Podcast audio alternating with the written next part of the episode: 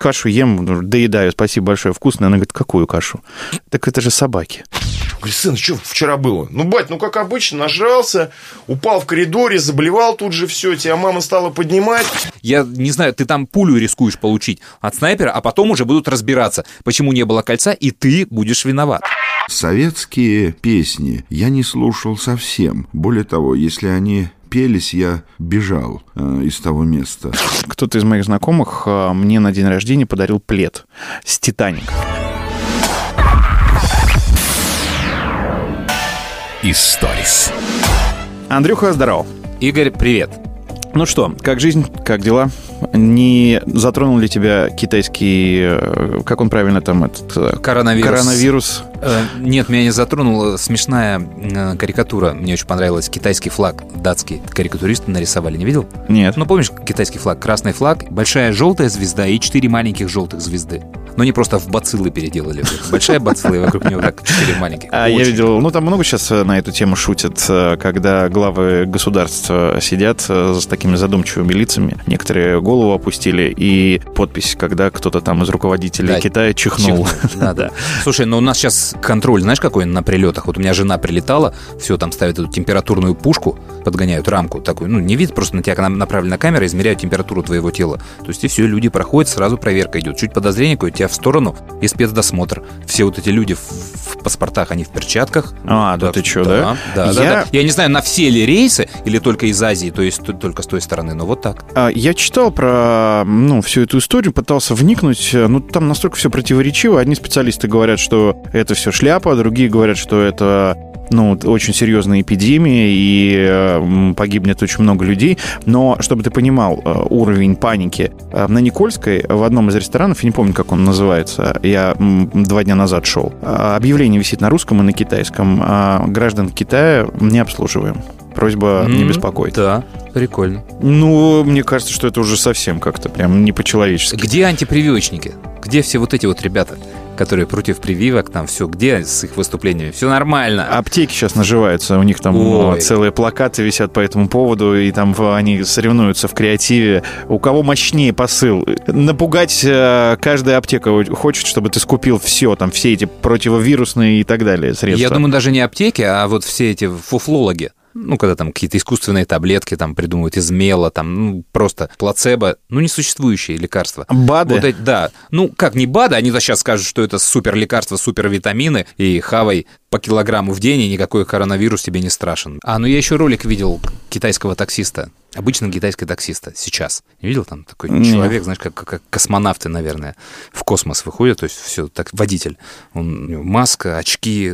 А, то есть это не монтаж? Не-не-не, ну, я не знаю, может, это специальный человек для видео оделся, да, ну, вот, вот, вот так. Типа там, и у него вся торпеда на машине в салфетках, в каких-то омывателях, там, чтобы руки помыли. Ну, ну видимо, там серьезно. Мне всё. очень нравится, как интернет сразу реагирует, э, именно шутки, мемы, ну, из серии, там, хочешь освободить место в маршрутке, чихни и скажи, что больше в Китай не поедешь, там, Да. ну, и так далее. Я, кстати, практически всю информацию об этом событии узнал от детей, потому что вот школьники, они все это изучают именно на предмет вот этой истории. Такая тема, как откосить. Не сказать ли где-то, что у тебя коронавирус? Я говорю, ну, ребят, вы, вы когда Можете последствия да, напугать, да. вам- вам не скажут, идите домой, поспите. Там будет так, что... Сейчас э, родительские чаты просто трещат от э, сообщений от разных мамашек, э, которые дают советы, как уберечься от этого вируса ребенка, да, и так далее. Какие симптомы, знаешь, причем они особо не разбираются, просто кто-то Да. в интернете где-то увидел ссылку, одному прислал, и пошло-поехало там, да. И ребенок чихнул, все сразу в больницу. Коронавирус. 快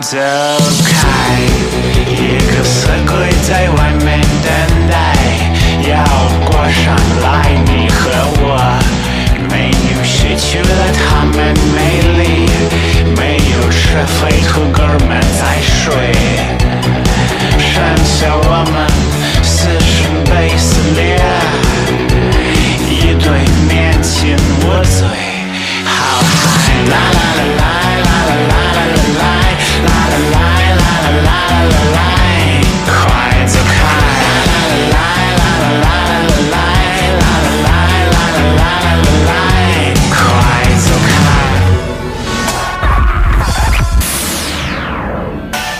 Историс. Скажи, Коби Брайант как тебе история?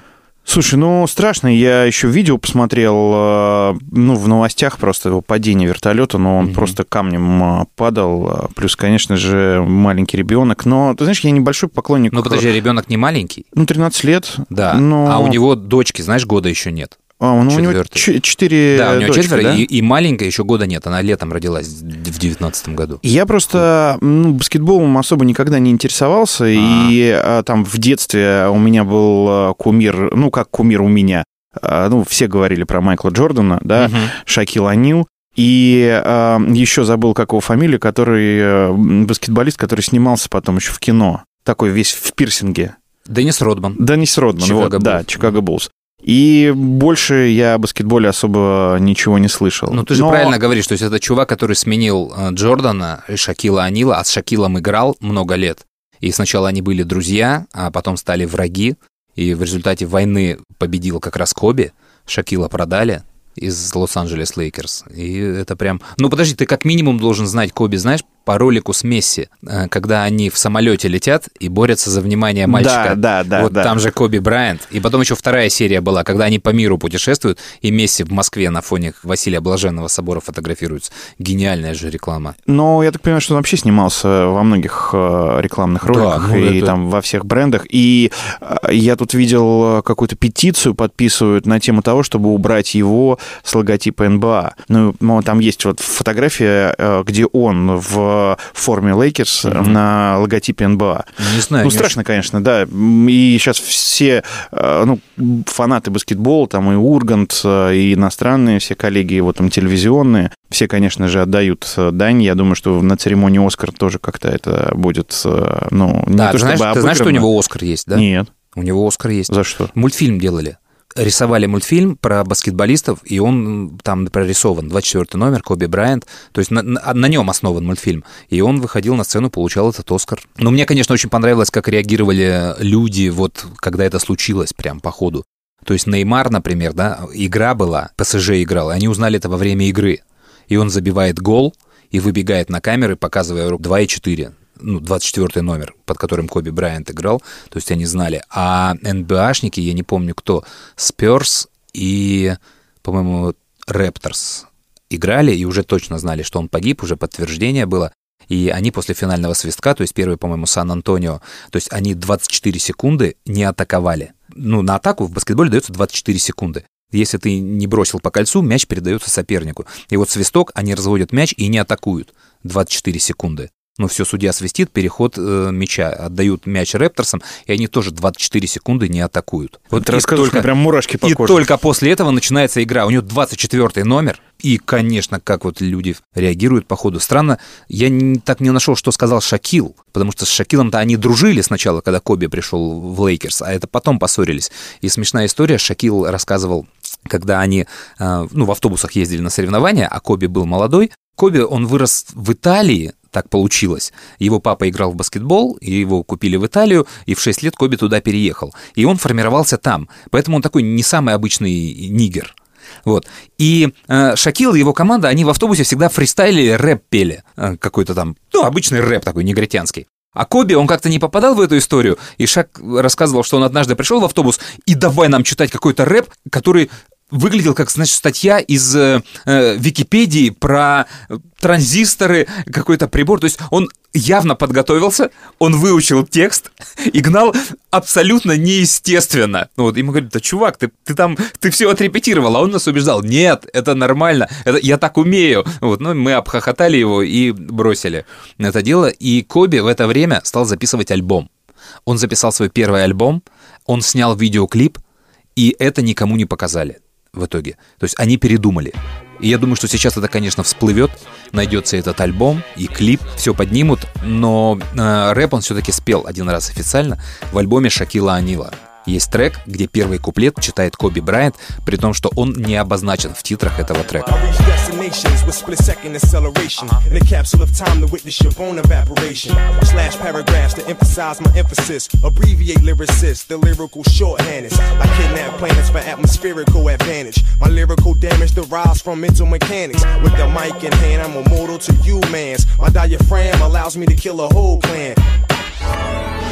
My.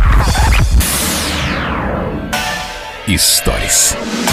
Хотел тебе еще в прошлом выпуске рассказать эту историю, а, и как-то вылетело из головы, так как мы не прописываем себе сценарий, а вот так по памяти а, общаемся с Андреем, то иногда какие-то истории будут всплывать чуть позже. Я, когда отдыхал у друзей в Сочи, в их доме, в новогодние праздники, Проснулся утром, я раньше всех ложился и раньше всех э, просыпался. Проснулся утром, э, дико голодный, Открываю холодильник, там э, кастрюля с кашей. Ну, каша и мясо. Вот. Я положил себе, сижу, завтракаю, э, все начинают просыпаться, и первым просыпается мама моих друзей. И говорит, Игорь, а тебе что-нибудь на завтрак приготовить? Я говорю, да нет, я уже кашу ем, доедаю, спасибо большое, вкусно. Она говорит, какую кашу? Так это же собаки. А у них маленькая такая собака, вот, и они варят ей специальную кашу там с мясом. Вот. И я, я, ну, думаю, ну, в принципе-то она была вкусной, но не важно, что это собаки или там какой-то собачий А корм. тебе в ответ, да нам на тебя пофиг, собаки жрать нечего. Я просто потом вспомнил, думаю, господи. Я говорю, тетя Тонь, только не говорите никому. И уже все спустились, меня увидели с этой тарелкой, и, конечно, начали надо мной прикалываться. Ржать теперь все вспоминают. А я вот с этим кошачьим, собачьим кормом, а, вот как только он появился, а, мы в Брянске а, еще тогда жили, и у моего одноклассника был кот, и Вискас так вкусно рекламировали, знаешь, вот э, как будто это желе или там бекон, или еще что-то. И мы вот пробовали, это был восьмой класс, по-моему, вискас. Но тогда мне он не очень понравился. А кто-то к нам приходил, сейчас уже, к сожалению, не вспомню кто. По-моему, Маршал, да, Маршал э, приходил к нам и рассказывал историю о том, как они где-то выпивали, сидели, у них закончилась закуска, всем было лень идти за закуской. И они тоже ели кошачьи консервы, закусывали ими, и нормально заходил. Слушай, ужас какой. Я это делал один раз на разгрузке в студенчестве. Ну, то есть, когда ты грузишь всю ночь, и у тебя ни еды, ничего, и ты вот грузишь, ну и, конечно, кто-то говорит, парни, я слышал, это нормально, это можно жрать. И ты просто непонятно, сейчас невозможно объяснить, руки сами, понимаешь, они тянутся, открывают, ты это нюхаешь, да нет, ну нет, еще полчаса ты терпишь и сдаешься. Ну, ну, конечно, ты не жрал всю ночь, да, казалось, что вкусно, но все равно потом я не решался. А вы грузили как раз э, консервы эти? Да, конечно, да. Ну, ты, ты что грузишь, то и имеешь, да. Ну, так получилось, что мы грузили всю ночь только... Разный корм там был, и консервы, и сухой, еще какой угодно, вот, ну... Слушай, а вот до момента, когда у меня появился кролик, а, у меня животных а, давно не было, и я как-то никогда не ходил в зоомагазин. И мне пришлось покупать корм, все эти наполнители и прочую историю. И я обратил внимание, сколько стоят всякие разные там корма там для в разных животных, там для кошек, для собак, консервы какие-то, лакомства. Ну, там они стоят дороже, чем человеческая еда. Я уже не знаю, что они туда кладут, и люди же покупают это все. Еще это вода, которая появилась э, специально для кошек и собак. Ну, просто раз вот раньше, в моем детстве, когда я жил у бабушки или когда у меня был кот, несмотря на то, что он породистый сиамский, он у меня ел все, что мы едим, и пил молоко. И жил долго и счастливо. И вообще никаких проблем у него не было. А сейчас же витамины нужно, лакомства, консервы, сухой, не сухой корм и так далее. Слушай, я тут пришел за сыном э, в школу. Ну, они на площадке играют после уроков, и я к родителям подхожу. Детей я чуть припоздал. И они обсуждают, кто чем кормит палочников. Это жуки такие. И я понять не могу, почему у всех палочники. Выяснилось, пару дней назад один из ребят в классе, у него дома террариум, у него слишком размножились вот эти палочники, и он принес в школу угостить людей и раздал палочников. Причем там ну, такая комплектация была, то есть палочник и какая-то еда на первое время. Ну, вот, видимо, у людей еда кончилась, и люди обсуждают, чем еще можно покормить палочников. Ну, и там какие-то пролетают фразы типа «до лета бы дотянуть». Вот, я все это слушаю и думаю, пойду я парня до своего поцелую. Он не просто их не принес, он даже не рассказал. А, я думал, что он тоже принес. Нет, Ты, кстати, слава богу, нет. проверь дома, потому что э, иногда дети могут спрятать, и в неожиданный момент он вылезет, Конечно, напугает я кого-то. сразу пришел домой, проверил, устроил допрос, никаких палочников у нас нет. У нас знакомый, э, тебе он тоже знакомый, завел себе суриката. Господи. Да, и кормит его всяким, выкладывал тут э, фотографию, там жуки, личинки, еще что-то. Он очень милый, очень фотогеничный. Очень. Вот, то есть э, для того, чтобы э, раскрутить свой Инстаграм, вот э, он подходит или любую другую соцсеть идеально. Он делает какие-то упражнения, он спит смешно, ест смешно, играет смешно. Тем более, что, как сказал наш знакомый, я просто интересовался, э, насколько он э, удобен в, вообще в жизни, да, в семье. Он говорит, что нет, он может там ребенка прикусить и так далее, но есть э, одни только заводчики, которые официально держат сурикатов, и у них можно купить 40 или 50 тысяч один сурикат. Стоит, ну, в России именно. А он в клетке живет? Нет, у него он не в клетке живет, у него он просто как живет. кошка такая. Ну да, да, да, да. И он к лотку типа приучен. Но иногда ошибается, может, там испугался громкого звука и прям вот на диване или в кровати э, сделать разные грязные дела. У меня просто был момент, э, когда я подумал, может быть, суриката все-таки. Кто-то из нас двоих точно сошел с ума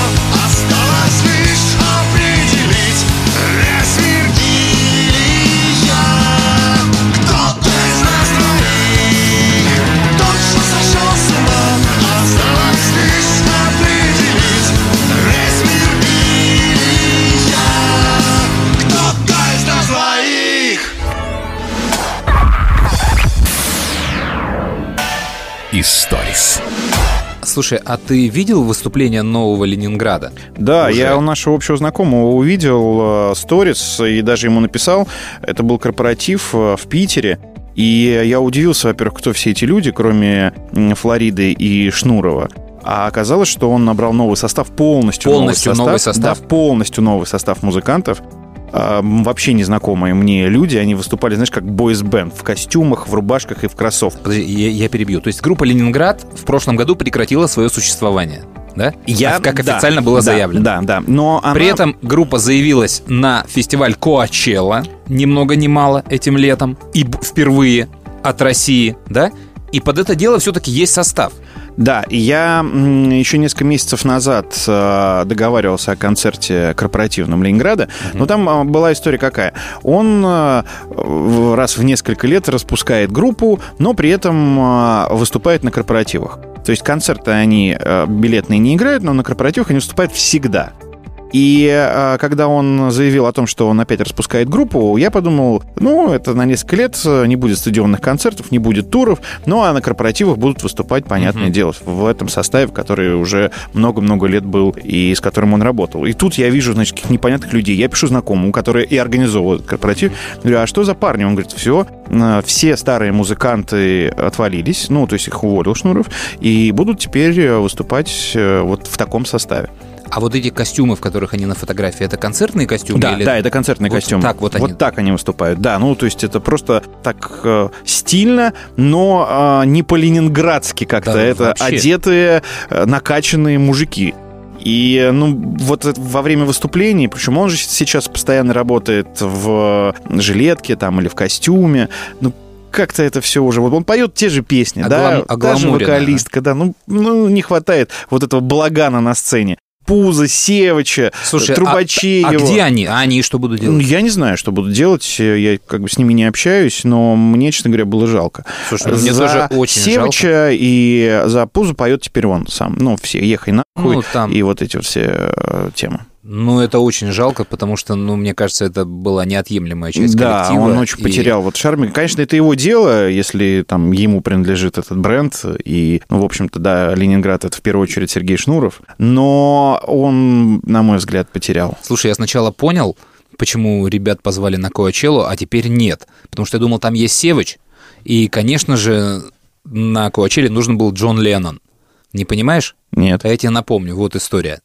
Про Джона Леннона. Про... Еду недавно в метро, сидит жутко пьяный работяга, знаешь, вот, э, ну, хороший такой, настоящий, с пивом в руке, с наколкой, несколько перстней.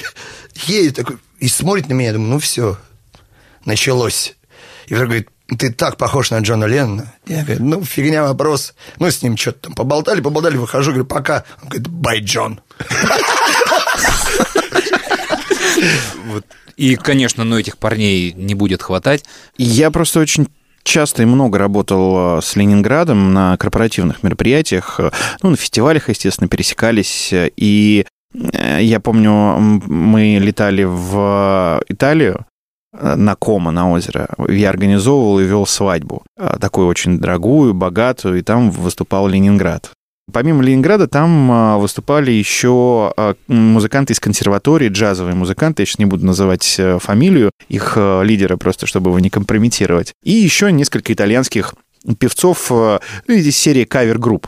Короче, нажрались все. Ну, то есть все, кроме Ленинграда. Ни один музыкант Ленинграда не напился, Шнуров не напился. Мы потом сидели в гримерке, с ними общались. А э, музыкантов э, джазовых э, одного нашли только под утро в кустах там с инструментом, а другие блевали в бассейн, который находился возле гостиницы. И один из них закрылся в каком-то служебном помещении, потому что он подумал, что он в номере и не хотел выходить, и вызывали полицию. Ну, то есть, знаешь, можно было ожидать э, всего чего угодно, ну вот, зная там, да, всю эту бунтарскую музыку и имидж группировки Ленинград, но нажрались все, кроме э, самого Ленинграда. И концерт, кстати, был офигительный, и меня что удивило тогда, им заплатили гонорар за час работы. И папа невесты, э, богатый человек, э, перед концертом подошел, говорит, что час это мало, он хотел бы, чтобы ребята играли больше. И Шнуров э, сказал, я готов играть больше бесплатно, если меня будет публика принимать. То есть еще на 30 минут я продлю концерт. Если будут хорошо принимать, то пожалуйста. В итоге э, начинает выступать Ленинград, а там молодые такие зажравшиеся э, дети. И, э, ну, они так как-то реагируют, но очень слабо. И папе пришлось еще потом доплатить, чтобы продлить все это удовольствие. И мне очень понравилось, у них есть суточные еще у музыкантов, помимо гонорара, который они делят, ну, я не знаю, как они там его делили, неважно. И они на эти суточные закупили там санкционной продукции сыры, хамон, еще что-то. Я говорю, у вас так это нормально? Они говорят, ну, конечно, зачем еще мы сюда прилетели? Просто с сумками, знаешь, с огромными. Ладно, история, которую знают все слушатели нашего радио, но я надеюсь, нас слушает еще кто-то другой. На первое мое знакомство с группой Ленинград не на сцене, а за сценой, что из себя представляют эти ребята, это, конечно, корпоративный Новый год нашего радио, который проходил в ресторане «Прага». Ты был уже тогда? Нет, но я слышал, что кто-то там ссал на стол э, Да. то ли пузо, Да, то ли... то есть это, был, представьте, ресторан «Прага», центр, Арбат, оба Арбата, начало, Новый год, все учредители в зале, все спонсоры нашего радио, э, квартет и работает э, на сцене. Ведущим. Да, Ведущими, да. Это первый раз, когда я страшно пошутил с ними. Там после них какой-то работал фокусник с котом каким-то, там, я не знаю, кто его позвал, я сказал, чуваки, не то что фокусник, по-моему, даже кот у вас выиграл по популярности. Очень смешно, очень смешно. Вот, ну, конечно, звездами стали участники Ленинграда, которые были приглашены туда не выступать. А, просто, Да, просто, просто бухнуть, просто э, выпить, потому что в какой-то момент в вечеринке э, к Мише подбежала, я не помню уже Мише кто. Козыреву. Да, к Мише Козыреву, э, я не помню кто, по-моему, финансовый директор нашего радио, и говорит, Миша, там вот в соседнем зале происходит нечто. Ну и все, конечно, значит, бегут в этот зал, и там на- просто на столе, на накрытом столе стоит один из участников группы и просто сыт в графин с соком. А вокруг него стоят спонсоры, все, ну, вот весь такой бомонд, который тогда крутился вокруг нашего радио. Это стало, конечно, незабываемой вечеринкой. Слушай, а я помню эфирное нашествие, а, которое было в студии нашего радио, когда кто-то вызвал полицию, потому что а, Ленинград ругался матом. И мы рассказывали здесь эту историю, нет? Нет. Эм, Там была такая история. Макс Любимов, э, диджей нашего радио, он сидел за пультом. И у него были э, распечатки всех песен Ленинграда, которые они будут исполнять. И если ты помнишь, там между студией, э, где сидят диджеи, и студией воздуха э, есть окно. Да. И ты как бы видишь, что там происходит. И Шнуров должен был исполнять песни с матом, ну, как они есть, а Макс, у него была такая кнопка, он должен был запикивать их, эти все маты. И вот первая песня, я не помню, что это была за песня. Шнуров должен сейчас ругнуться. Ну, по тексту песни он делает паузу, и э, Макс нажимает кнопку, там, значит, звучит пи, и дальше, ага, хуй вам. И, И приехала и полиция. приехала полиция, да, кто-то вызвал полицию. Э, Я помню, как их прятали по комнатам, как пузо. Они тогда уже были пьяные. И пузо в информационном отделе где-то под столом лежало его девчонки э, тогда, которые работали там, закрывали какими-то вещами, но там обошлось. Ладно, про них бесконечно можно рассказывать. Давай просто закроем эту историю, докатимся до анекдотов и на прощание слова Сергею Шнурову. Чувак, представляешь, с жуткого будунища просыпается в своей квартире, поднимает одеяло, чистое белье. Он такой, блин, на тумбочке стакан воды он выпивает. Смотрит как-то к спальне очень прибрано, как-то странно. Выходит в коридор, там не то, что прибрано, там вылизано все. Проходит на кухню, на кухне стол накрыт, посередине бутылка водки. Он вы- вы- вы- наливает себе, выпивает стопку, начинает рыскать по квартире в непонимании. Все как-то очень чисто, сияет. Находит сына. Говорит, сын, что вчера было? Ну, бать, ну, как обычно, нажрался, упал в коридоре, заблевал тут же все, тебя мама стала поднимать, ты опять ва- валишься, срываешь вешалку, она тебя тащит в туалет, ты говоришь, садь, садь, тащит в туалет, ты вытаскиваешь болт, обоссал все, кроме туалета. Он такой говорит, да, ну, как обычно, да, все нормально. А дальше что? Говорит, ну, она тащит тебя в спальню, и в этот момент ты опять блеванул. А, ну, понятно, да, но это все как обычно. А что так чисто-то? Я не, как-то не понимаю, что случилось-то. Рассказывай поподробнее с этого момента. Он говорит, ну, вот затаскивает тебя в, то- в кровать уже, снимает штаны, и в тот момент, когда она снимает штаны, ты говоришь ей, отстань, блядь, я же женатый.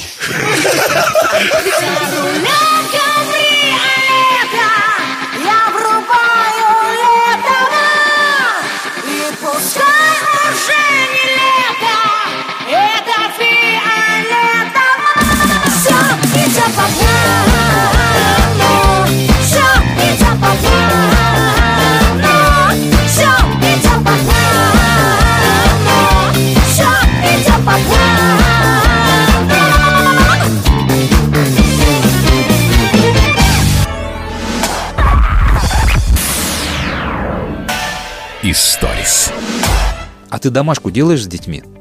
Я нет, не делаю с детьми. Ну, дочке могу там а, м, что-то помочь, но у нее вся домашка это художественная школа или а, стихотворение. Ну, подожди, у тебя 5 лет, дочки, это не Да, считается. а Я про она- школу. В школу нет, он сам делает. Я просто столкнулся, тут родители тоже обсуждают, вопрос такой вылетел, а вы помогаете детям делать домашку? И 70% сказали, они не помогают, но они присутствуют во время домашки. А. Знаешь почему? Потому что дети берут, и это для меня шоком стало, то есть они берут пример в учебнике, они его фотографируют, и в Яндексе тут же находится его решение. Да, там То есть, этих, то есть э, не писать решебников. его нужно, ты просто фотографию распознают. То есть раз и все, ты влетаешь на ГДЗ там, и вот родители сидят, чтобы вот этого не произошло. Слушай, мой умудряется еще и музыку параллельно слушать, и э, домашнее задание делать. Но так он учится хорошо, он у меня отличник. Ну, там а, одна четверка была, по-моему, в прошлой четверти. Я ему доверяю, он учится. Если нужно будет вмешаться, то я с удовольствием. Но при том, что э, со временем-то ты забываешь, да, все. И если ты начинаешь с первого класса делать домашнее задание, помогаешь, то это одно. Ты вспоминаешь потихонечку, еще раз учишься в школе. А когда ты в какой-то момент там в восьмом классе он тебе просит пример а, решить, и он там вот не мог, не мог задачу решить, я говорю, сейчас, сынок, я освобожусь и помогу тебе. А сам пошел в соседнюю комнату и в Яндексе. Нашел эту задачу, посмотрел, вспомнил и пришел со знанием дела, но он уже решил к тому моменту. Я хотел блеснуть умом. Я ка- картинку сегодня запостил про школу, видел. Да, видел, видел. Ой, как же это креативно, обожаю. Слушай, но э, вас ругали за рисунки в учебниках? Конечно. А Ну. у нас не особо талантливые были рисунки в учебниках. И ты с двух раз угадаешь, что пририсовывали на каждом рисунке, который был в полный рост в учебниках. Вот. ну, понятно. конечно, убивали ну, или просто. ты там э, пририсовывал волосы и так далее. Да. Но учебник же был закреплен за тобой. Да. Ты же должен его в конце года был сдать Да. в библиотеку, и там проверяли, Да. что там и как, в каком состоянии. Да. Э, Если ты потерял учебник, потом э, это было самое страшное. Да. Тебе н- не выдавали новые, пока ты не вернешь еще или там не только учебник, но книги, которые ты брал в библиотеке. Слушай, ну это же целая история. А, Мы, ты когда получаешь учебники, мы же не всегда получали, точнее, мы очень редко получали новые учебники. Да, ты конечно, всегда получал, пере- да? да, И когда тебе выдают, да. да. вот эти учебники, а, ты прямо ждешь, а как там? Причем были даже известны имена, ну, поскольку над тобой же класс, он всегда а, один и тот же, и ты получаешь учебники из того класса. И все знали особо талантливых художников, и прямо дрались за учебники конкретного персонажа, потому Слушай, что ты сейчас ты напомнил, получал да, такую да, да, точно. галерею искусств. Они же переходили из года в год от старшего поколения младшему. Историс.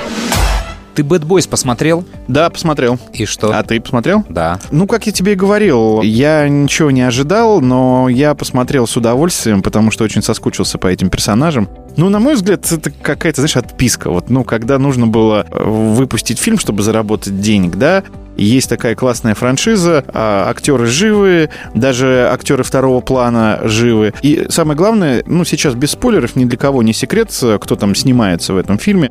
Но я просто фанат э, сериала «Викинги», и один из главных викингов, э, сын Рагнара, он играет там айтишника. Вот. И я не мог вот, вот в другом образе представить. То есть вот этот огромный, он играет неуклюжего. Причем это такого- один из самых неудачных образов в Да, фильме. да, да. И, И вот шутка не зашла. Вся эта команда молодежи, которая э, там представлена, ну, она какая-то вся беззубая, незапоминающаяся. Можно было, если вы уже играете на том, что мы, типа, старики, а вот тут уже новые технологии, дроны, там еще Мгм. что-то, ну, каких-то более Да. веселых подобрать э, ребят. Я тебе объясню, же, там Неинтересных. э, история началась и рухнула на том, что Майкл Бэй и Уилл Смит просто в гонорары себе вписали весь бюджет проекта. То есть просто ребята захотели дофигища денег. Ну, им эти деньги дали, да, но это забрало бюджет из сценария и из всей прочей истории. Там менялись сценарии бесконечно. В итоге Бэй с проекта слился. На его место взяли дебютантов, чтобы тоже сэкономить. Вот, в итоге там дебютанты в сценарии, дебютанты в режиссуре, ребята, и поэтому, конечно, они внимательно посмотрели фильмы Бэя, им Джерри Брукхаймер, наверное, очень подробно рассказывал, как это нужно снимать, и они попытались сделать под, и не очень получилось. Самое страшное, что у них контракт на следующий фильм. А, еще один Ну, конечно, фильм? ну, финалку, ты же помнишь, он подходит, и там явный такой привет на продолжение. Вот, и более того, у этих же ребят контракт на производство полицейский из Беверли-Хиллз 4.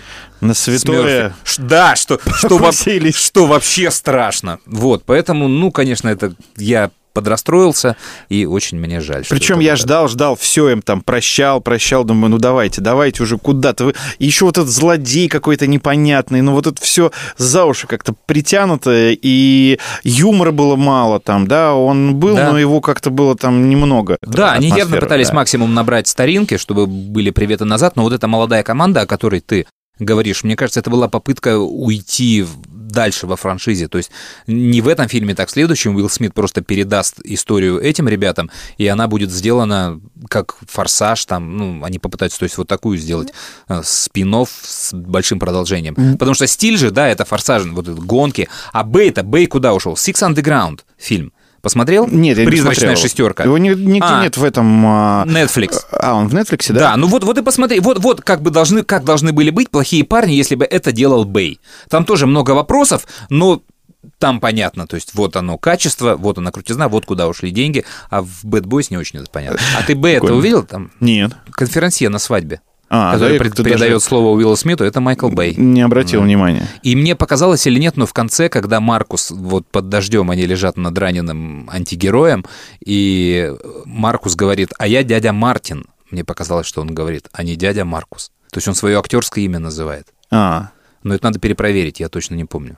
Ну, короче, посмотреть стоит, особенно для любителей э, плохих парней, просто чтобы сделать какие-то свои выводы. Может быть, это м, субъек... ну, это, естественно, субъективное наше мнение с тобой, а кому-то зайдет он и И меня очень ломал, посмотрят. конечно, перевод песен. Они же без конца обыгрывают вот эту Bad Boys, Bad Boys, What we gonna do? Вот, а в русском переводе Bad Boys, что мы будем делать? Ну, это- это как? Ну, При том, что начинается фильм, да, а, как и все плохие парни, когда они несутся на тачке. да. Ну, то какие-то есть там, да, Да, вот абсолютно шаблон, да, ходы, был да. ясен, а они э, всему этому подражали. Ну, ладно, не самый популярный. Bad boys, bad boys, what you gonna do? What you gonna do when they come for you? Bad boys, bad boys, what you gonna do? What you gonna do when they come for you? Историс. Слушай, я тут перебирал старые фотографии и нашел твою щенячью фотографию, где ты на каком-то там первом нашествии фотографируешься с дельфином. Да, да, Это- да. Это, так мое, понял- это мое первое нашествие. Да? Это последнее нашествие в Раменском, 2002 год. И мое первое нашествие я отвечал за логистику, то есть мне нужно было прийти за артистом и проводить его к сцене. И еще я должен был проверить, все ли по райдеру бытовому находится в гримерке. И я помню тот э, день и те дни. Это Раменская, жара. И я подхожу к дельфину, Это же тот самый нашествие, где гитарист разделся, Да. и э, Паша Да, Додонов и да. выступал без штанов. И там такая история была, ты ее, наверное, знаешь. Э, Они не хотели выступать на этом нашествии, но у них был контракт с э, рекорд-лейблом, и их заставили, поэтому они устроили такой саботаж. Я пришел, принес список песен, которые он э, заранее прислал. Говорю, вы будете эти песни исполнять? Он говорит, да, все эти песни. А исполнял он вообще совершенно... Ну, там и песен-то особо не было. Да-да-да-да-да. Вот Там этот сэмплер и так далее. И, и это было вообще шоком для меня. Сет крутой Потому был. что он э, мой кумир. Я, во-первых, первый раз с ним сфотографировался. Во-вторых, э, дрожащим голосом там признался ему в любви.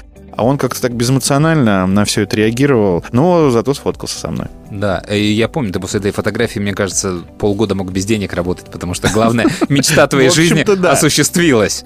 Вот, но вот всю жизнь по дороге у меня во время работы в СМИ меня друзья все время спрашивают, а ты вот с этим фотографировался, вот с этим фотографировался, а я никогда никакого пиетета вот перед этим не испытывал. То есть что такое сфотографироваться с кем-то, тем более взять автограф. Я сейчас тебе нарисую автографы. Ну, кого угодно. Да, сейчас Ну, в интернете иди можно показывай. найти. Конечно. Да. да. А самое главное, что э, человек даже не вспомнит, э, э, отдавал он автограф или нет. Да, да, да. У меня Кстати, знакомый, знаешь, ведущий мероприятий, что делает? Он на деньгах, на купюрах оставляет автографы наших музыкантов и дарит их на корпоративах. Я говорю, Мгм. вот это автограф Сергея Шнурова, сейчас мы его разыграем на 100-рублевой купюре. А я однажды ел в Маке около Олимпийского после какого-то концерта, ну вот, и там сидели вот девчонки, которые фотографии, фотография с автографом после концерта продают. И, значит, там две сидят, видимо, с красивым почерком, к ним забегает третья, давайте, Самойловых давайте, Самойловых! И они берут пачку фотографий Самойловых и начинают сверху автографы быстро писать. Хватают фотографию и убегают продавать. Видимо, хорошо шел Самойлов. Просто по поводу фотографии, э, я сейчас вспомнил историю. Это было эфирное нашествие или это был какой-то другой день, но в офисе на Бауманской, нашего радио, я сфотографировался с Шахриным. А я очень э, люблю группу Чаев, э, и это тоже мой такой кумир, я очень хотел. И м, фотографировал меня кто-то из наших коллег, и фотографировал, э, ну, кто-то из журналистов, там, фотографов, которые присутствовали. И потом в московском комсомольце вышла фотография Шахрин и его сын. Да ладно? Да, вот а у меня до сих пор где-то хранится эта газета. Я скупил, наверное, все э, экземпляры в Москве, отправил маме и так далее. И там написано «Шахрин и его сын». И статья про группу Чаев, э, не имеющая отношения вообще к нашествию. Ты сохранил? Да, да, да, сохранил, О, конечно. Супер, слушай, история. А про автографы, вот поэтому в Штатах есть верификация автографов. То есть, если ты продаешь что-то с автографом, эта штука должна быть заверена, что это действительно автограф вот этого человека. Да? Да. Но в области спорта, то есть у меня были знакомые в Чикаго, и э, когда там играли наши хоккеисты, и вот оттуда мне эта история пришла из Чикаго. Ребята занимались вот этим, поэтому если ты где-то выставляешь что-то с автографом, там должно быть подтверждение. Я не помню схему, как подтверждается автограф, но вот всегда должен быть сертификат. Мне всегда было интересно, как это все подтверждается, потому что я одно время увлекался «Титаником», я прочитал все книги, э, посмотрел все фильмы, и документальные, и художественные, естественно. И кто-то из моих знакомых э, мне на день рождения подарил плед с «Титаник». То есть где-то на зарубежном сайте они купили плед, но это даже не плед с «Титаника», это плед с Карпатии, которая подобрала шлюпки Ну да. и укрывала этими пледами э, тех, кто находился в шлюпке. И потом оказалось, что это шляпа, естественно, что огромное количество этих сувениров, там и чашки продают. Ну, то есть есть действительно что-то с Титаника, но доказать подлинность э, никто не может. Вот. И у меня этот плед где-то на даче, там собака на нем спала. А у меня из таких дорогих вещей, самых сердцу дорогих, знаешь, что есть? Наше радио же, оно под Фоксом было. Да, 20 век Руперт Фокс, Мердок, да? да. Да, да, да. News да, да, да. Corporation. Вот, поэтому у меня там вот по этим каналам э, начальственным э, мне подарили кадр из «Симпсонов». Да, я То есть помню, ты он знаешь, у тебя был да, в студии. В студии, да, вот насколько я, Я люблю только не сериал. знал, что это И- кадр из Симпсона. Я А. просто думал, ты так и любишь их, э, что какую-то картину тебе э, вот кто-то Нет, подарил. нет, нет, это из первых рисованных серий, то есть когда они делали, вот они это растащили, потом, видимо, сделали такой вот мерч, я не знаю, для всех ли или только для каких-то дорогих, но это вот такой верифицированный прям вот кадр из «Симпсонов», он меня сейчас до сих пор есть. Слушай, а по поводу Симпсонов, э, скажи мне, пожалуйста, вот э, все эти истории там с Трампом, с э, еще разными персонажами, когда, ну вот в интернете ты встречаешь, говоришь, что Симпсоны предсказали Да-да-да-да-да-да. и так далее. Это правда или Нет, это они уже рисуют, потом? это постфактум Да? рисуется, А. конечно, обрисовка. Сразу берется фотография, обрисовывается и вбрасывается, вот такая вот история. Там очень редко бывают совпадения, но не так, что вот прям как показывают, когда кадр в кадр. Да, это, у него там Это очень хороший ход, который... они такого же цвета и так далее. Еще думал, как? Так вот, про встречу с кумирами. У меня Максим Суханов был недавно в гостях, и меня всегда торкает, когда довольно известный человек, перед которым ты там, ну, не преклоняешь, которого ты просто уважаешь, да, который для тебя, собственно, звезда, и ты понимаешь, что у него берут актеры, рассказывает о каких-то таких же своих историях. То есть, что у него тоже, оказывается, были и есть кумиры, Кумиры. да. И вот он получает автограф, я вот просто кусок тогда поставлю, как у Макса это было. А ты пересекался с кем-то из своих музыкальных кумиров из детства? Как-то, наверное, все об этом помнят. Deep Purple уже, ну, в недавнее время у, у него был турне, в том числе и по России.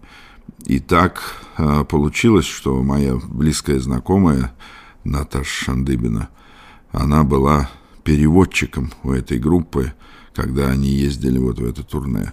И я, когда об этом узнал, я говорю, Наташ, ну, потрясающе, что-то, я уж не знаю, нужно это рассказывать им или нет, но скажи, что вот э, я просто фанатею или фанател от этой группы и э, всячески всю возможную информацию, которая была об участниках, о том, что они делали, естественно, о том, что они выпускали, я всегда собирал, хранил. И она им рассказала, что вот есть такой актер, э, и вот э, он все 70-е годы провел, слушая Deep Purple. И неожиданно, ну, для них, наверное, это все, естественно, обычно, неожиданно она мне приходит потом и говорит, вот я рассказала, и они для тебя э, мне подарили вот диски, вот куртку Deep Purple, вот мембраны для барабанов, э, ну и еще там кое-что. Ну, это было такое, вот как посылка с Марса, что называется. И, конечно, э, несмотря на то, что э, тот Deep Purple и вот этот Deep Purple, ну, это большая разница. Тем не менее, люди, которые мне это дарили, а тогда еще был жив э, Джон Лорд. Ну, это, конечно, ну, для меня очень трогательно и ценно. Подожди, а ты же пел одно время. Ты вот когда пел, подражал кому-то из них? Не знаю, ощущал себя солистом Deep Purple? Э, Я сейчас все меньше и меньше пою. Я- раньше пел, да, у нас были спектакли, где я пел блюзы с э, Петровичем, группа которого сидела тоже на сцене. Это у нас был спектакль «Дон Жуан». Подражать? Да нет, я не подражаю, я просто, ну, как-то так как вот я родился в 63-м году, а приблизительно с 69-го или 68-го я уже это все по чуть-чуть слушал э, разные группы. И дальше все больше и больше и больше. Э, Советские песни я не слушал совсем. Более того, если они пелись, я бежал э, из того места, где это происходило. Поэтому вот эта вот музыкальная культура рока, английского или американского рока, она вот как, ну что ли, как еще один язык вошла в меня. Поэтому я не знаю, подражаю я, я вряд ли кому-то подражаю, я просто как чувствую, так я и пытаюсь исполнить какую-то песню. Вот так скажем. Ну, я не скажу, что она моя любимая, да, вот то, что мне сейчас приходит в голову, и что я, по-моему, пел, э, э, ну, не знаю, My Woman from Tokyo, может быть, из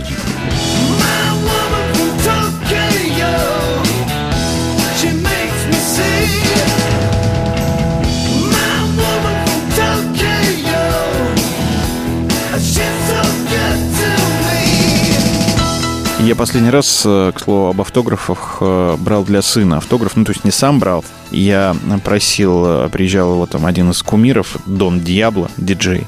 И я просил коллег э, с одной радиостанции, а попросить коллег с другой радиостанции, она у них в одном холдинге находится, чтобы они взяли для э, Кирилла автограф. Да, они взяли на такой открытки, правда, там написано «Утреннее шоу другой радиостанции», фотография, э, собственно, Дона Диабло, и написано там «Для Кирилла». Но он был в восторге, повесил у него прям иконостас. Ну, У него есть желание Роналда получить автограф. И когда мы были на э, игре Реала с Алайсом, а, я потом еще три часа стоял, ждал в этой очереди.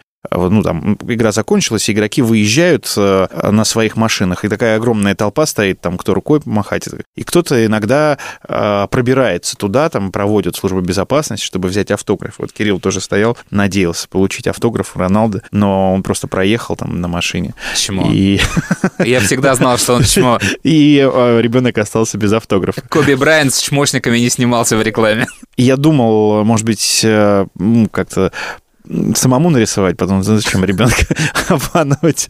Поэтому у него, если есть автографы, то они вот, э, Я, конечно, настоящие. когда ты рассказываешь про диджеев, я всегда анекдот вспоминаю. Как ты сейчас диджея вот назвал? Диджей Дон Диабло. Дон Ну, Диабло. он просто А, Дон Диабло, это да, артист. анекдот звучит так. В дом диджея Дона Диабло залезли двое неизвестных. Теперь в доме трое неизвестных. Нет, слушай, я видел сегодня эту шутку, но извини, это а, в электронной музыке там артист, который в, пятерку входит. Я просто сейчас задумался, знаешь, после всех рассказов про автографы, а не могли ли коллеги с другой радиостанции сами подписать за Дона Диабло и потом просто мне это все передать? Вот для этого существует, видимо, э, почерк, экспертиза почерка. Можешь проверить и выставить счет там. Историс. Ко мне тут друг приезжал. Так. Я не буду говорить откуда, потому что друг приезжал на задание. Он опер. И они прилетали в Москву брать подопечного. То есть кто-то там у них в розыске где-то там далеко в середине России числился, его обнаружили в Москве, я не знаю, какие там разнарядки, что куда прилетают, им говорят, вот явка, все, вот он здесь, приезжайте, берите. Причем его не взяли еще. То есть он не арестован, его не нужно забрать, его нужно взять на квартире. И друг, он мне это все потом рассказал, говорит, я просто прилетаю, мы сто лет не виделись, я его в аэропорту встречаю, он там немножко задерживается, потому что он ходил получать оружие. То есть они на операцию летят, и в самолет никто с оружием, с кобурой не проходит. То есть даже оперативники и спецы. Да, То есть они я все про это сдают. слышал, по-моему. Знаешь, да? Я никогда Да. про это не знал. То есть они сдают все отдельно, это летит с ними, ну то есть как багаж, и потом на прилете они идут в какую-то комнату, они эту историю получают, и дальше они идут работать. Вот, то есть брать этого человека, они приехали, они его взяли, причем им даже местные не очень помогают. Им дали какого-то одного человека сопровождения, вот, а дальше ребята работали просто сами. Вот у них была санкция, они человека взяли, и они его отправляли, ребята из команды полетели сопровождать этого человека, а друг мой остался здесь. И вот он мне все эти истории порассказывал, и я, конечно, задумался очень сильно о перевозке оружия, и я знаю, что тебе вот, ну, история же, нам же слушатели, да, некоторые присылают истории, э, и вот у тебя есть про транспортировку оружия. Да, моя подруга Машка, она профессионально занимается стрельбой, участвует в международных соревнованиях, часто побеждает и в чемпионатах России. Она работает э, на концерт Калашникова сейчас, э, и она вот в этом разбирается, она большой специалист. Да, вот, ну, давай тогда эту историю просто поставим. Там водные какие? То есть она занимается Практически стрельбой, по-моему, это так называется. Да. Ну, то есть стрельбой карабины. при концерне Э, ну, Калашник? Она, в- я сейчас боюсь ошибиться, но просто она работает в концерне Калашников, да, она состоит в Федерации а, практической стрельбы России, и она, ну, занимается вот, собственно, этими... и принимает участие в соревнованиях. Да, постоянно, да. То В- есть в- вот. По всему миру летают и по всей России. И вот они едут на соревнования Да. Штаты. Да. Пару лет назад мы поехали в США на чемпионат мира. Мы, соответственно, хотели взять с собой собственное оружие, потому что, ну, это как любой инструмент. Со своим ты всегда покажешь гораздо лучший результат, чем с прокатным там, или с чем-то чужим. У каждой страны есть свои законы и регламенты об обороте оружия, ввозе, вывозе. Вот все эти правила, они везде свои. Как оборот оружия в России происходит? У нас есть сайт госуслуги, и если ты хочешь что-то сделать, купить, продать, э, сделать э, документы на ввоз-вывоз, ты заходишь на госуслуги, минуты за 2-3 буквально ты оформляешь нужный тебе документ, отправляешь, там, на следующий день тебе приходит э, уведомление об оплате, также в онлайне ты это все оплачиваешь, и через положенный срок, ну, там, условно, две недели, месяц тебе приходит э, сообщение, что все готово, и ты один раз всего лишь идешь в лицензионный отдел и забираешь документ. То есть это реально очень легко, очень просто, в мире такого нет. Соответственно, чтобы поехать на чемпионат мира в другую страну, или вообще на любой чемпионат в другую страну, я оформляю документы на ввоз-вывоз своего оружия из России, и мне нужно оформить документы на ввоз-вывоз в ту страну, куда я еду. Значит, мы идем на сайт э, американского государства, в раздел вот об обороте оружия, и что мы там видим? Что вы должны заполнить вот определенную форму на свое оружие и отправить его нам по факсу. Я честно скажу, я перечитала раза три. Я даже сделала это в переводчике на всякий случай, но вдруг меня подводит английский. Вот. Соответственно, факса, как ты понимаешь, у меня не то чтобы нет. Я даже не помню, как он выглядит и как им пользоваться. Я бросаю клич в Фейсбуке, типа, ребята, пожалуйста, вот у кого есть факс? Там, у меня даже даже на работе не было факса на тот момент. Хорошо, мне друг откликнулся, говорит, слушай, ну у меня есть факс, и могу тебе его одолжить там на какое-то время. Здорово, значит. Я приезжаю, это факс, вот такой древний, здоровый факс, огромный, весящий там, не знаю, килограмма, мне кажется, три, с такой телефонной трубкой, ну вот прям old school. Вот, я привожу его домой, подключаю его, соответственно, к домашнему телефону. Мы оформляем все документы, отправляем им по факсу. Но самое смешное, что ответ мы от них можем получить тоже по факсу в неизвестно какое время, потому что там нет регламента рассмотрения данных заявок. То есть они могут ответить, могут вообще не ответить. Могут ответить через неделю, через день, через там год. И у меня этот факс стоял включенным. Но здесь э, все-таки история закончилась положительно тем, что параллельно с факсом мы все-таки нашли имейлы сотрудников, ну точнее этих отделов, отправили им по имейлу, они нам отсканированные документы тоже в ответ прислали по имейлу, но вот эта бандура в виде факса у меня стояла там действительно долго, пока не получили мы документы. То есть это было очень странно для нас. Слушай, и вот это реально бомбическая история, потому что я тоже до сих пор сталкиваюсь с факсами. То есть, когда что-то куда-то нужно отправить по Да факсу, ладно. и нет другого, серьезно. А они есть Эдик, вообще? Ты можешь на это здание, ты можешь посмотреть не видел. на это здание, серьезно, и поверить, что здесь есть факсы. Вот. И это, конечно, я очень Машу понимаю. Это странно, что это в Штатах. А почему есть, нельзя прав- сфотографировать и по WhatsApp или, не знаю, по электронной почте отправить? Слушай, поверь, тут есть служба недалеко. А, Если тебе нужна песня какая-то для эфира, ты звонишь туда, и на следующий день тебе в определенную папку положат эту песню. И я боюсь даже, что записанную с пластинки. Так что вот эта вся история, она работает. Но подожди, у Маши там есть продолжение, которое вот не менее замечательное. Значит, дальше. Мы получили все разрешения на ввоз оружия, ехали компанией, пятеро человек, и четверо были с оружием. Прилетаем мы в Вашингтон, получаем оружие внутри, соответственно, зоны э, еще как бы в аэропорту. И нам надо его, соответственно, показать таможенникам, как-то его зарегистрировать, зарегламентировать, что мы приехали с оружием. Мы, значит, с кофрами, с этими, со всеми чемоданами ходим, а надо понимать, оружие это не пистолет, а у нас были карабины, то есть это длиннющий там кофр с меня ростом, и вот у нас их четыре. Русские в аэропорту с кофрами ходят. А оружие нам отдали совершенно спокойно, и все, ребят, свободно. Мы не можем понять, что нам делать. Никакой комнаты таможни, красного коридора или еще чего-то там нет. Слава богу, мы нашли какого-то просто мимо проходящую женщину полицейскую. Говорим, что делать? Там, вот мы с оружием. Мы, как бы, конечно, готовы выйти из аэропорта, но можем ли мы это сделать? Она в ужасе говорит, нет, конечно, вы что, вы должны вообще зарегистрироваться, вы хотели вот выйти, нарушить закон. Мы такие, да нет, мы же вас ищем. И показывает нам комнату, которая выглядит, вот, честно говоря, я думала, там швабры.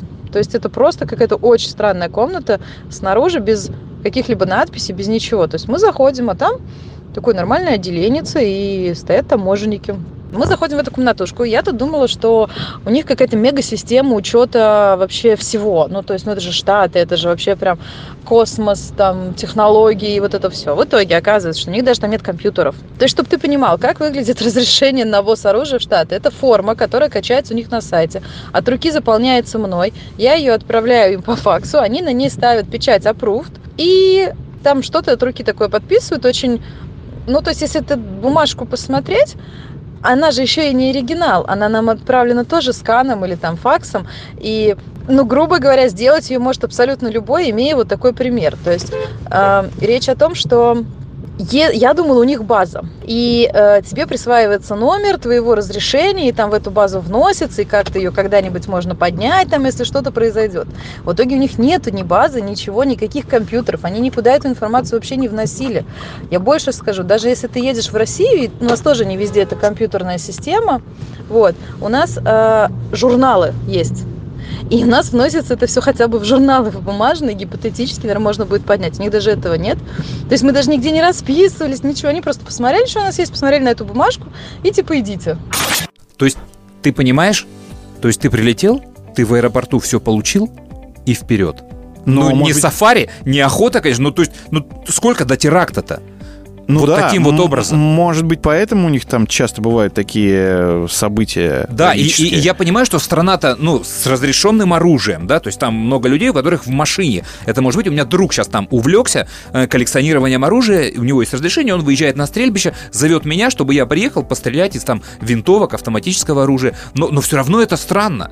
То есть как-то вот так вот при таком бардаке, это же реально, ты в аэропорт прилетел и все. Из аэропорта это все может начаться. Страшная вещь.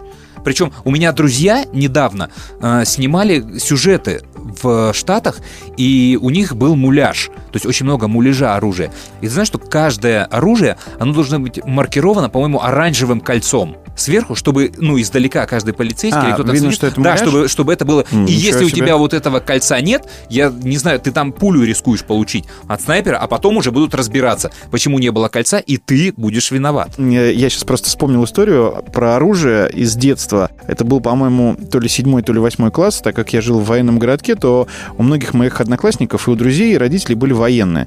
И у вас РПГ под кроватью запросто. Нет, а, мы, во-первых, в девятом классе или в десятом ездили на стрельбище и приехали. Нормально. а, Я стрелял из гранатомета, я стрелял из э, снайперской винтовки. Как Пореченков? Драгунова, по-моему, она называется. Да, а, нашей девочки, хоть там инструктор нам и объяснял, что нужно глаз немножко от прицела. Конечно. Да, потому что отдача и так далее. Вот наши девочки бровь разбили, э, одноклассницы мои, вот таким образом, да. А моя одноклассница, у которой что-то заклинило в автомате Калашникова, она просто повернулась. Мы сзади были, но на расстоянии где-то метров 50 до рубежа, откуда партиями стреляли. И она повернулась, у нее э, палец на курке, повернулась к нам, к нашему преподавателю. И не помню сейчас уже, как его зовут, сказала, «А у меня тут что-то э, заклинило, представляешь, с автоматом. А там была такая история, мы приехали на стрельбище, и говорят, холостых патронов нет, поэтому будем стрелять боевыми. Поэтому максимально аккуратно, там, техника безопасности. и я помню, я был в камуфляже, и помню, когда я стрелял из гранатомета, что ребенок, там, 10 класс, стреляет из гранатомета. И мне опалило вот, э, вот висок, волосы вот с одной стороны. И, естественно, потом, э, несмотря на то, что у меня были беруши, в ушах звенело, а мы стреляли там, знаешь, ну, ровно минут 40, наверное. Обалдеть. Да, и я вот просто представил себе, как это вот во время, ну, действительно, боевых действий, как это все шумно, и потом еще полдня у тебя все звенело в ушах. Так вот, возвращаясь к истории про моего одноклассника, у него папа был дежурным там, ну, офицеры ходили в дежурство по части, там, круглосуточное. И он, значит, пришел на обед, и пошел в душ. А мы... э, Он пришел с стабильным оружием, ну, им выдают оружие. А мы у него играли в Дэнди сидели. И решили достать этот пистолет из кобуры, но просто посмотреть. А потом мы решили пойти дальше и достали, я не знаю, как у нас это получилось, потому что мы в этом не разбирались, достали патроны из пистолета. А друг говорит, что они холостые, мы решили пойти проверить. То есть э, мы э, пошли гулять, пока папа был в душе, да, мы у него все патроны достали из пистолета и пошли гулять. Э, Ушли в лес, позвали всех наших друзей, сказали, что у нас патроны, и сейчас будем проверять. Разожгли костер, бросили их в костер и стоим, значит, на, на расстоянии метра и смотрим. И слава богу, первый патрон выстрелил куда-то вверх или в сторону. И потом только мы сообразили, что они сейчас полетят в разные стороны. Бежали, прыгали там. э, это страшно вообще, страшно было. Потом, во-первых, получил мой друг от папы. Я представляешь, такое? Отчитываться Они же отчи- конечно, Отчитываться, это отчет- же просто самое страшное. А, Мне мои друзья, которые работают в полиции, а, иногда говорили, что проще не стрелять, потому что за каждый патрон ты потом устанешь писать бумаги Да. и так далее. И ну, у некоторых там есть какие-то свои ходы, видимо, они запасные или еще что-то, как-то там могут позволить себе там со стрельб забрать еще где-то. Но это просто я вспоминаю сейчас эту историю, как мы не поубивали друг друга, и как э, потом выкручивался папа моего друга там э, перед руководством своим, даже не представляю. Обалдеть. Ладно, все, наверное, на сегодня, да. Маше большущее спасибо. Машка, спасибо тебе большое. Стреляй метко. Ребят, если у кого-то есть еще какие-то истории, вы знаете способ, как нам с Игорем доставить, доставляйте. Мы с удовольствием послушаем. Укладывайте это только минуты в 2-3. И если будут прям какие-то очень интересные истории, что очень сложно сделать, сразу предупреждаю. Мы, конечно, будем это использовать, нам это тоже очень интересно. Вы подкинете темы и подкинете истории. Да, просто голосовое сообщение записывайте и отправляете либо в соцсети, либо пишите нам в соцсети, мы дадим свои телефоны, и вы отправите нам в WhatsApp, в Viber или в Telegram. Ну, на сегодня это все. Пока. Пока. М, анекдот. Поехал Илья Муромец с Горынычем биться, подъезжает к пещере, на ней надпись «Ашан». А погоня ближе, ближе Снайпера. Стреляют с крыши Но не дамся. Им живы Лучше сдохну молодым. Злая пуля, дай мне волю.